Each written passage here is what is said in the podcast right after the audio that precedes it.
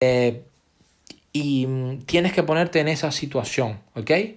De tiempo a tiempo tienes que ponerte en esa situación de, eh, mira, solamente por ponerme en un aprieto, imagínate, ¿no?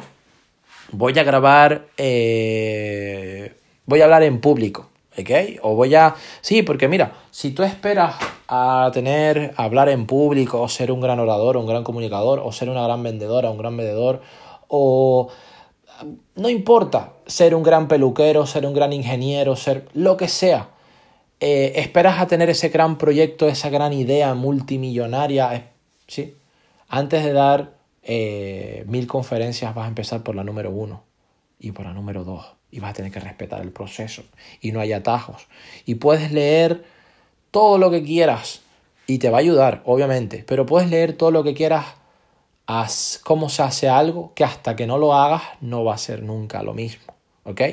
Entonces, importante.